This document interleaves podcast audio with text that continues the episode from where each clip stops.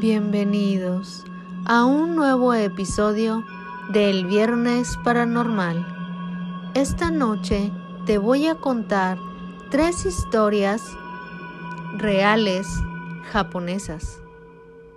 Así que ponte cómodo, súbele el volumen, agarra botanita, porque ahora sí Comenzamos.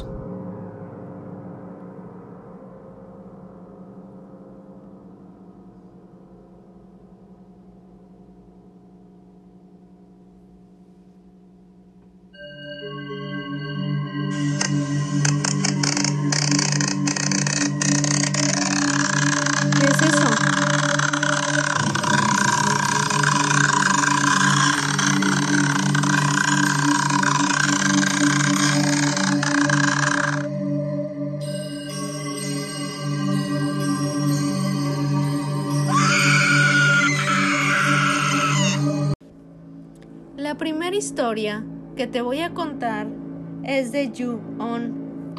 Y en esta historia cuentan sobre una casa maldita ubicada en Japón en el año 1636, cuando alguien muere de una manera muy triste, horrible y con rabia, queda una maldición impregnada en el lugar.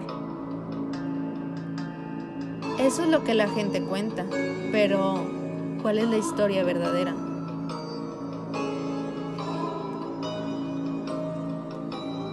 Pues la historia comienza con Kayako, que era una joven solitaria y que había sido abandonada por sus padres cuando ella era tan solo una niña. Cuando era pequeña tenía pocos amigos, pero eso cambió cuando creció y conoció a un hombre llamado Taeko Saeki, que parecía ser la única persona a la que le importaba, pues los dos se enamoraron y en un tiempo se casaron y tuvieron a un hijo, a quien llamaron Toshio.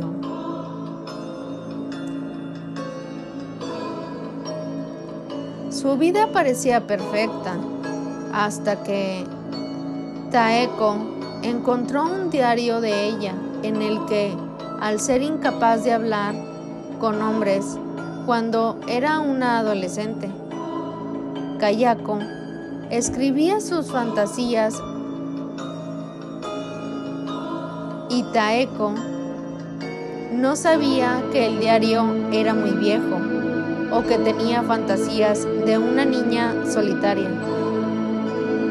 Creyó que su esposa lo había estado engañando y eso lo hizo enfurecer. En su furia, Taeko atacó a Kayako con un cuchillo de cocina, cortándole la garganta, y Kayako cayó y se rompió el cuello. El único sonido que Kayako pudo hacer mientras intentaba pedir ayuda fue el mismo que suena cada vez que Ju-on aparece en las películas.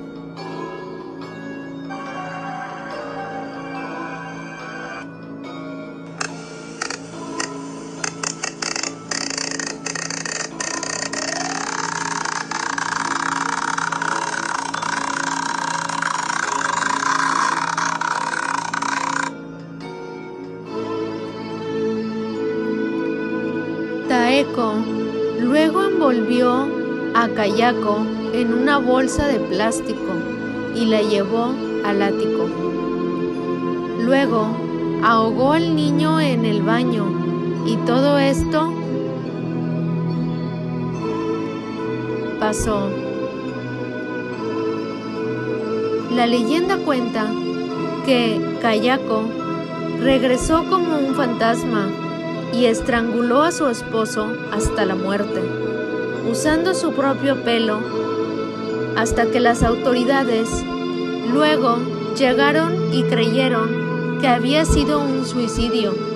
Supuestamente, el espíritu de la mujer quedó anclado a la casa en la que todo había sucedido y sigue acosando a cualquiera que se atreva a entrar en este lugar.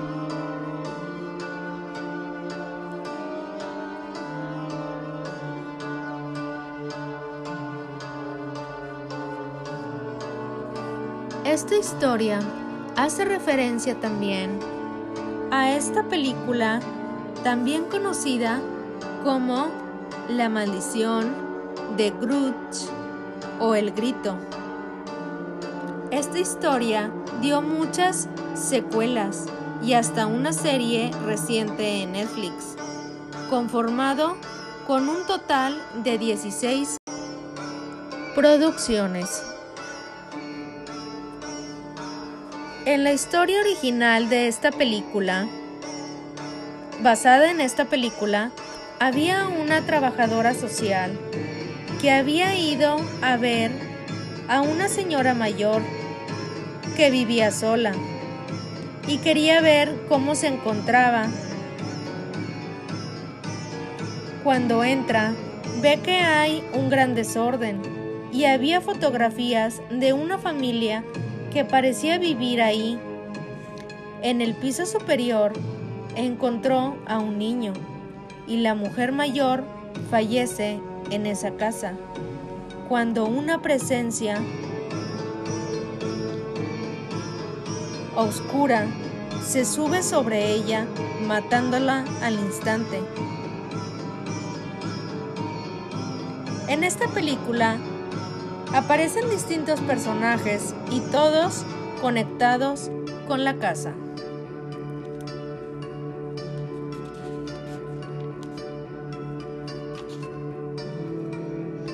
en la cual unos agentes descubren que todos los que habían vivido en esa casa habían terminado sin vida y todo esto provenía de un asesinato, el que fue el que dio el lugar a la maldición,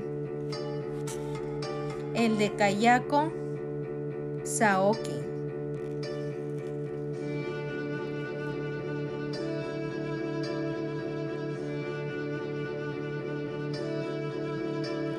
Esta maldición se generó en esa casa y todo aquel que esté relacionado con ella acabarán muriendo aunque la mayor inspiración para la película es una leyenda urbana en la que la casa real de Japón, la cual es llamada la casa amarilla, como la casa maldita. Esta casa aterrorizó a todos los vecinos y nadie se atrevía a entrar, pues tenía muy mala reputación. La Casa Amarilla está situada en la prefectura de Nagoya, donde una joven pareja la construyó en los años 80. Los tiempos empeoraron, pero hay dos versiones de esta historia. Una, que el marido era adicto al juego y así quedó con una gran deuda de dinero que tenían. Del dinero que tenían lo gastaba en el juego y su mujer fue perdiendo poco a poco la paciencia.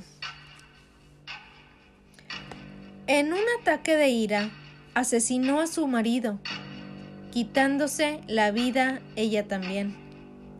¿Fue esto lo que dio lugar a esta maldición en la casa maldita? La segunda versión dicen que la pareja que se mudó no, no, habían quedado con deudas, sino habían tenido una crisis económica, tras la cual lo, lo perdieron todo, y también hasta la casa amarilla. Y por ello se quitaron la vida.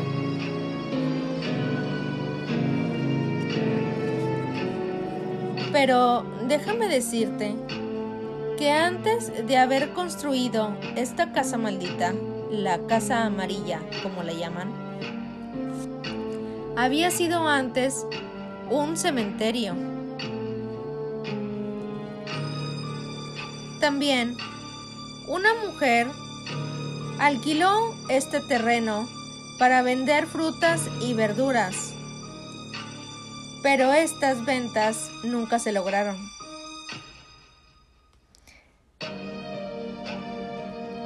Después, la mujer puso a la venta para edificación, o sea, como construir ahí.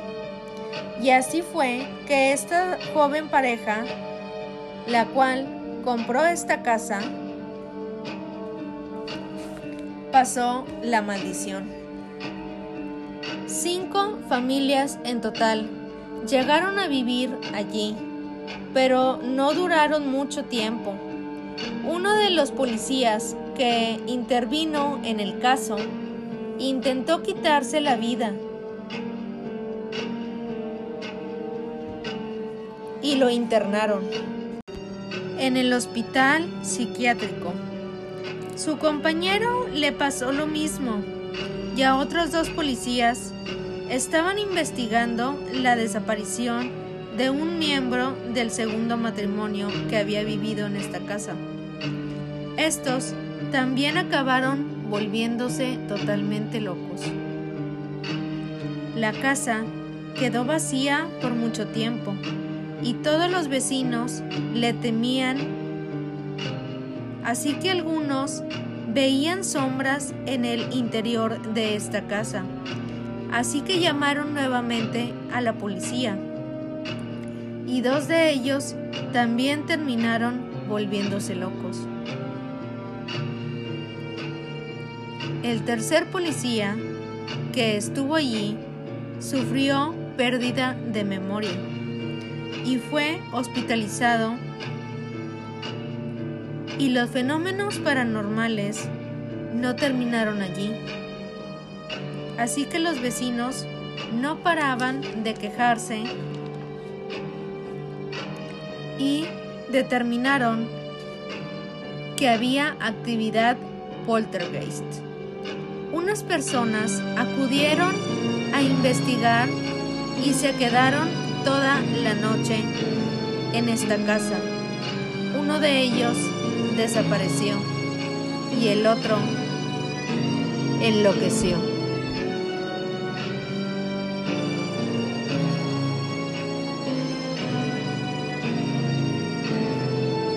Tiempo después, la casa se iba convirtiendo en toda una leyenda de terror.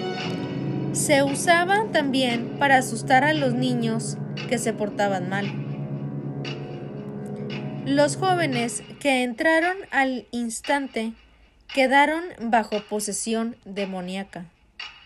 Así que los vecinos llamaron nuevamente a la policía y uno de los agentes entró y al instante empezó a gritar diciendo, ¿quién eres? ¿quién eres? Pero cuando los demás entraron, allí no había nada ni nadie.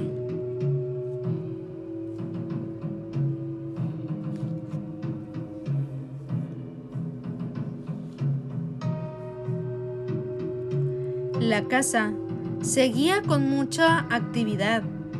Se escuchaban risas, golpes, ruidos. También había fantasmas y uno era de, de fantasmas de mujeres y había unos fantasmas que eran los más frecuentes. Era de una mujer con la cara pálida el fantasma de la entrada es de una mujer con un bebé en brazos. Y en el patio, el fantasma de un hombre y de un niño. Asimismo, como espantaban a los vecinos, decidieron derrumbarla de una vez por todas pero por desgracia, varios obreros murieron en poco tiempo. Esto fue en el 2015. Cuando esta casa fue demolida completamente, la casa donde estuvo esta casa quedó el terreno y en este terreno lo convirtieron en parque. También hay una leyenda inspirada en una obra de teatro japonesa, donde cuentan eh, historias de fantasmas y dicen que de estas historias también se inspiraron. Esta fue escrita en el año 1825 y dice, esta historia es sobre una joven llamada Oigua que estaba casada con Tamilla Lemon, que era desempleado y que tenían un hijo. Oigua enfermó y comienza con Lemon donde mata a su suegro, el cual se oponía a esta relación, el cual sabía su obscuro pasado y Lemon donde robaba dinero de sus empleados Oigua le dice a su esposo que han asesinado a su padre en la calle. En la pobreza, se, dedicó a hacer sombrías de papel para mantener a la familia. Eso es lo que le decía a su esposa lo que hacía. Por lo que le miente a su esposa Oigua, pero él lo que quería era casarse Omen, la nieta de su vecino. Omen también estaba enamorada de Lemon, así que con, que con un amigo empezó a planear matar a su esposa Oigua. Un día, Lemon le pone veneno en una olla a la comida y se la da a su esposa. Aunque el veneno no mata a Oigua, hizo que perdiera todo su cabello y la desfigurara de su cara. Oigua no sabía, pues no tenían mucho dinero y no tenía ningún espejo, de modo de que no de modo de que no funcionara el veneno.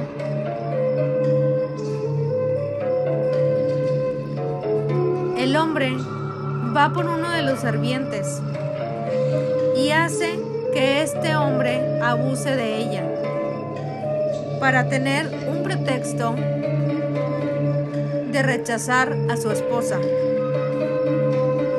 Pero el sirviente era fiel a ella y Oigua le pide un espejo y él se lo lleva. Entonces ella se ve en el reflejo.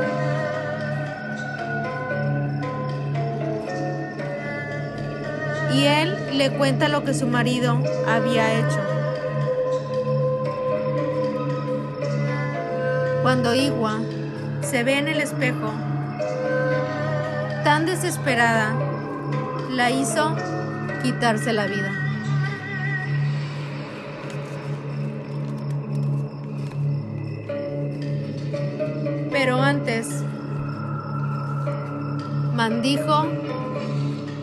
Maldice a Lemon y él se da cuenta de lo que hizo.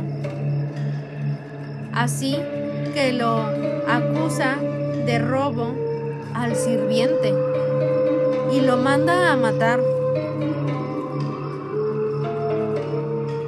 Luego, Lemon manda a crucificar al sirviente. Los cuerpos del sirviente y de Oigua son arrojados a un río cercano para, hacerlos, para hacerlos parecer que eran amantes. Para así Lemon casarse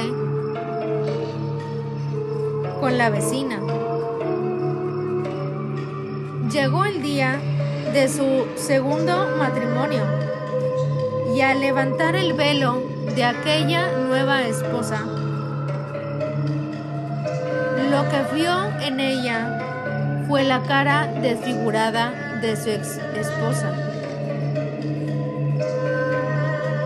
Así que Lemon inmediatamente la decapitó y en un instante se dio cuenta de que en realidad no era Oigua, sino su esposa a la cual iba a desposar.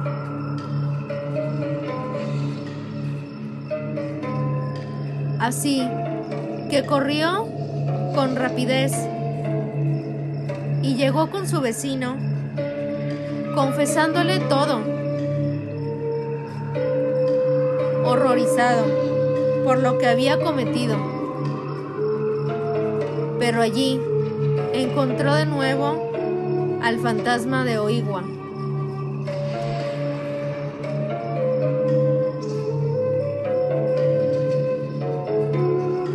Lemon corta al fantasma, pero de nuevo se dio cuenta de que no era Oigua, sino se da cuenta de que era su suegro.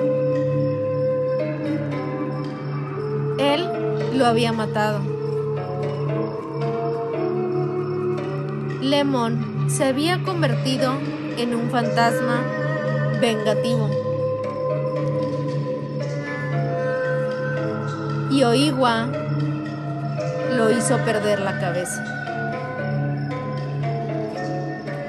La verdadera Oigua murió en el año 1636 y dicen que tras ella quedó una maldición y también dicen que sucedieron actividades paranormales en los rodajes de estas películas.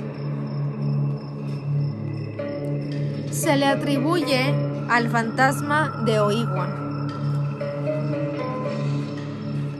Pero, ¿sabías que también hay un templo real en Japón dedicado a Oigua. Este templo es para Oigua con la intención de apaciguar su espíritu vengativo. Y se dice que ahí está la tumba de Oigua y que cada vez que alguien hace películas sobre este espíritu, los actores acuden a pedirle permiso a Oigua en su tumba.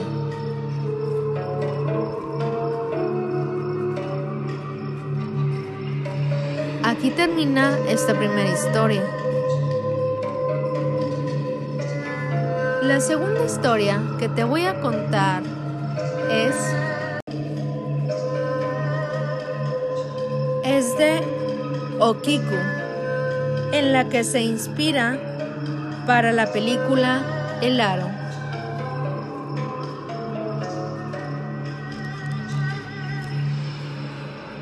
Esta historia está basada en los experimentos reales de un psicólogo japonés y en una de sus pacientes.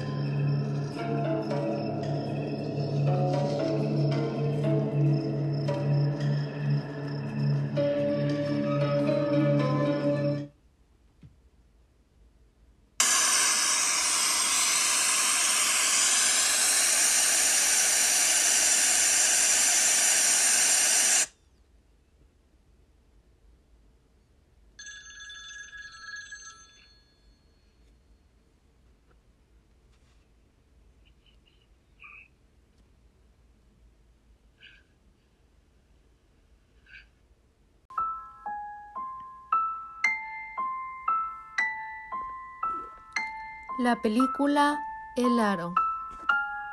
Esta película adquirió fama en el 2000. En su adaptación es protagonizada por Naomi Watts de una película japonesa estrenada en el año 1998.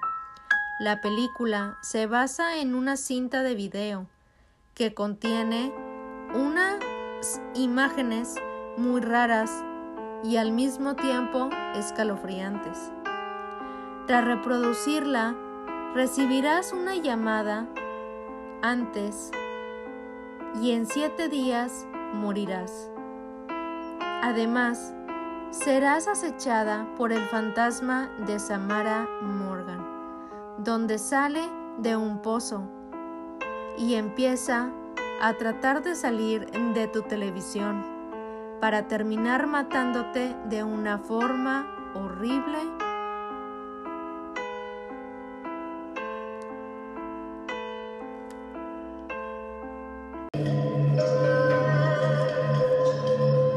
En la historia de esta película empieza donde una periodista llamada Rachel descubre que su sobrina ha muerto por esta cinta maldita.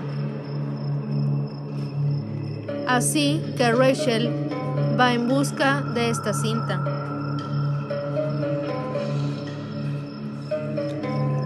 Rachel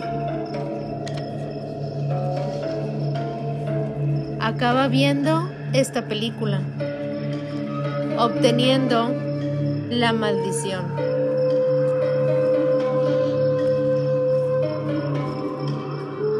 Por lo que tiene solamente la cuenta atrás de siete días para acabar con la maldición. Rachel termina descubriendo que Samara es el fantasma de una niña, donde le habían realizado experimentos y que parecía tener habilidades. Samara podía hacer que la gente vieran lo que ella quería. Pero a principios del siglo XX, un psicólogo llamado Dr. Tomokishi Kutokura, cual fue profesor imperial, Tomokishi estaba interesado en la clarividencia y creía en los mediums. Su obsesión fue tal que terminó siendo expulsado de la universidad en el año 1913. La comunidad de psicólogos se burlaban de sus análisis. Tomokishi, obsesionado con la hipnosis, y con una práctica llamada toctografía y la fotografía del pensamiento es la capacidad de grabar fotografías en superficies con películas fotográficas por medio psíquico. Eh, el investigador físico Gene Ward publicó en el año 1919 y dijo que pensaba que muchas de las fotografías psíquicas eran fraudulentas y que se predijeron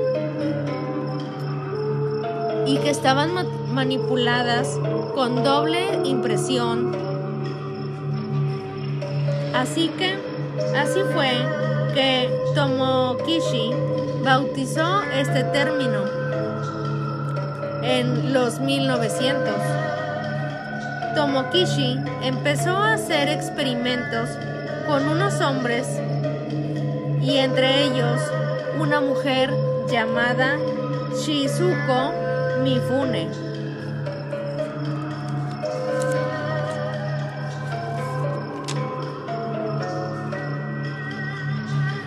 También con Sadako Takashi, Takashaki, pero la que más le interesaba era Sadako Takahashi.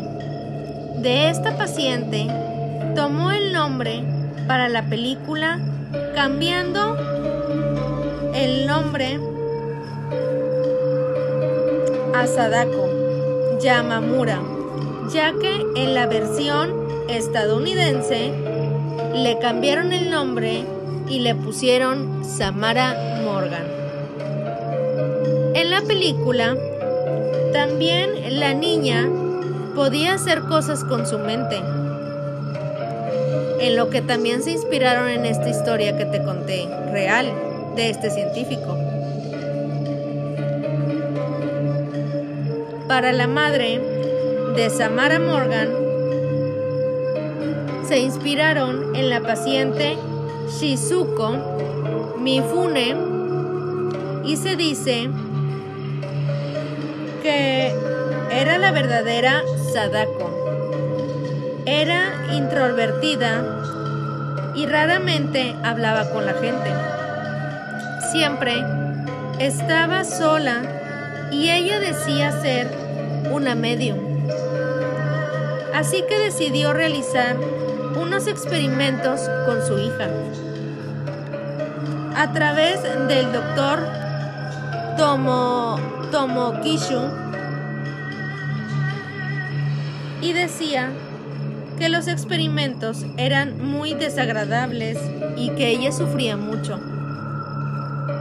Un día, el doctor decidió hacer una demostración pública, pero las personas no lo tomaron en serio y se burlaron de él.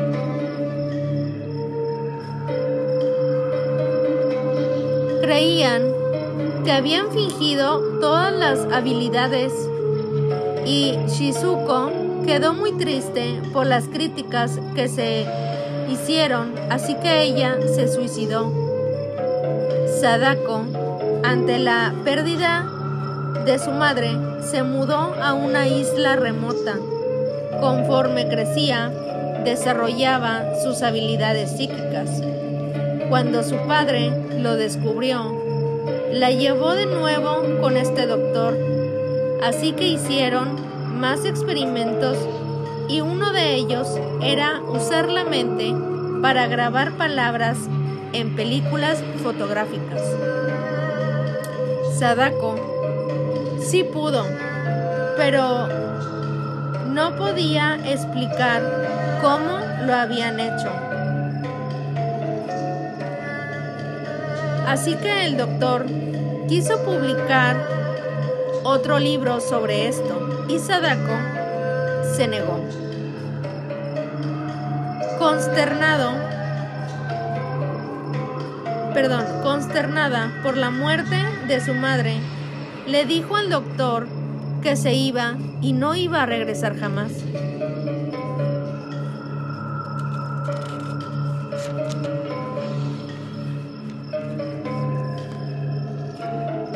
Hay rumores que dicen que el doctor se enojó tanto con ella que la mató en el bosque y luego la lanzó a un pozo. Lo tapó con grandes rocas, pero ella sobrevivió al ataque. Y cuando despertó, estaba atrapada en ese pozo, arañando las paredes y tratando de subir a la superficie, pero cuando lo intentaba volvía a caer al fondo. Solamente sobrevivió siete días.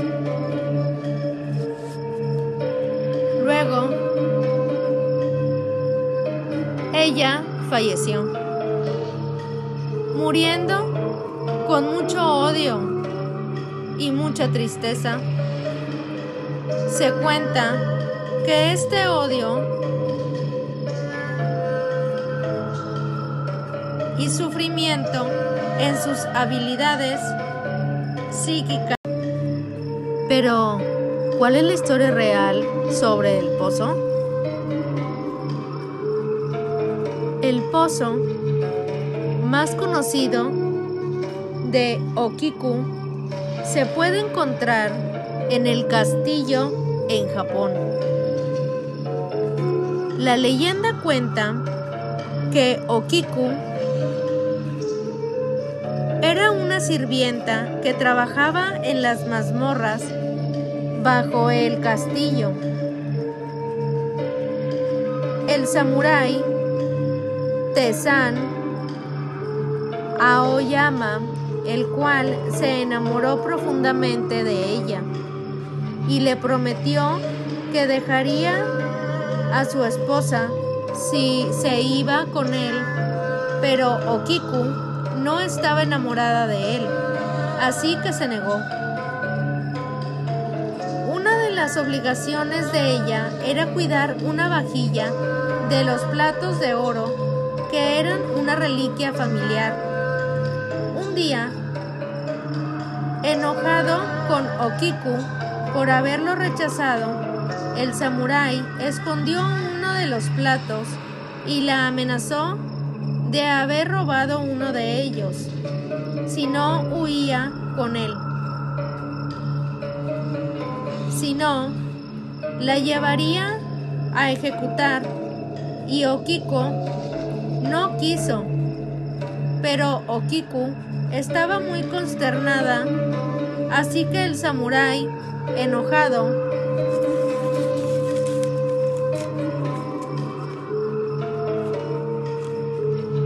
rechazó, rechazado, la lanzó al pozo, pero la leyenda cuenta que su espíritu no pudo descansar en paz y por la noche salía del pozo y se le aparecía el samurái hasta que éste se volvió loco. Las imágenes de esta leyenda son iguales a las de la niña de Samara de la película El Aro. Ella tenía el pelo negro, largo, y con un vestido blanco. Hasta el día de hoy, todavía está este lugar y se puede visitar, pero el pozo tiene unas rejillas de metal para evitar que la gente se caiga al pozo. Otros dicen que es para evitar que el espíritu salga del pozo.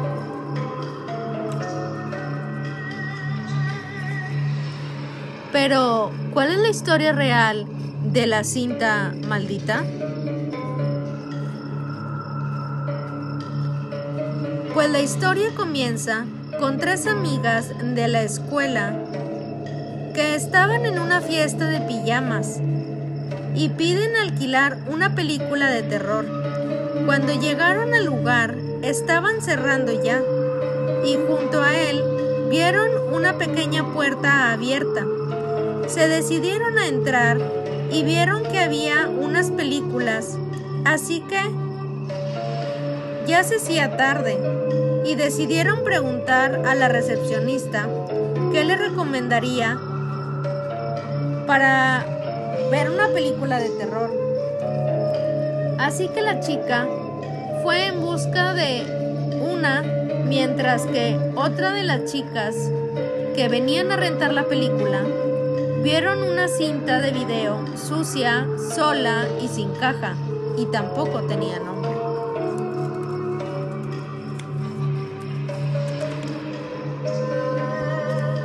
Cuando regresó la recepcionista, le preguntaron sobre la cinta.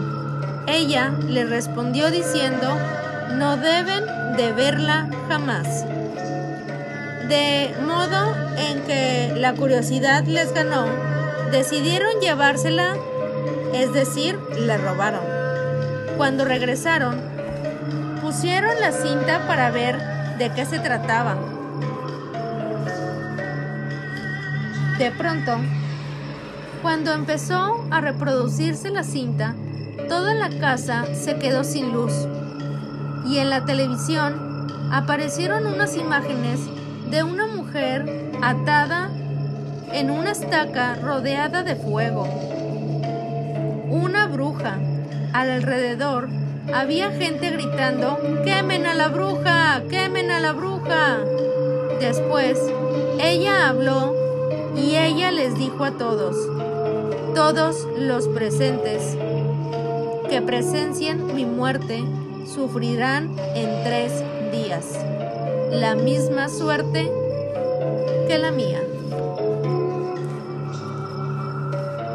Tras esto, la cinta acabó y ellas regresaron al videoclub a regresar la cinta, pero el local ya no estaba allí. Y es más, el local nunca estuvo abierto. Las chicas volvieron aterrorizadas y al tercer día aparecieron tres chicas calcinadas en la casa. La policía vio un cubo lleno de cenizas y ahí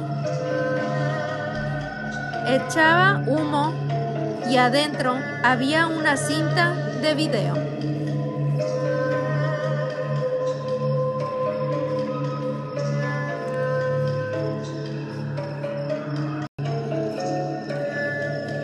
La tercera leyenda o historia real que te voy a contar es sobre Kushisake Ona, la mujer de la boca cortada.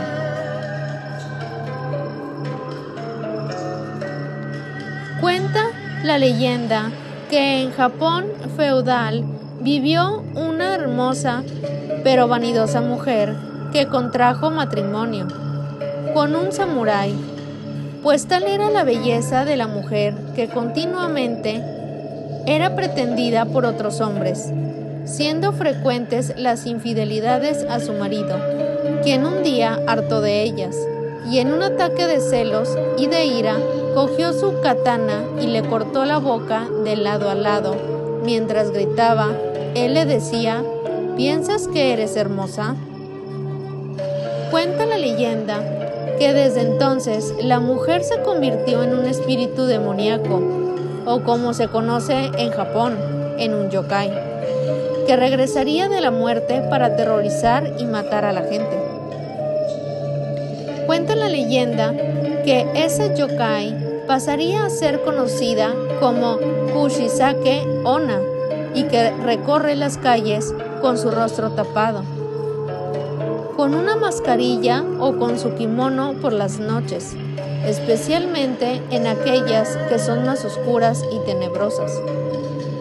Y si encuentra a alguien joven, le pregunta, ¿crees que soy hermosa?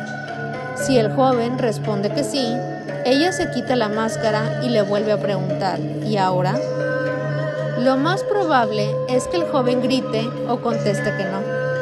Entonces la mujer le cortará la boca de lado a lado a otro con unas tijeras. Si la víctima responde de nuevo que sí, la mujer lo seguirá hasta la puerta de su casa y ahí mismo le cortará la boca y lo matará. En 1979 hubo testimonios de encuentros por todo Japón con Kushisake Ona y en el año 2000 volvió a haber varias denuncias de japoneses que aseguraron haberla visto vagando de nuevo por las calles. ¿Leyenda o realidad? Tú serás quien decidas, pero si vas a Japón, tienes que salir en una noche con neblina, en una noche oscura y tenebrosa. Piénsalo dos veces antes de aventurarte a recorrer alguna de sus calles, ya que podrías encontrarte con Kushisake Ona.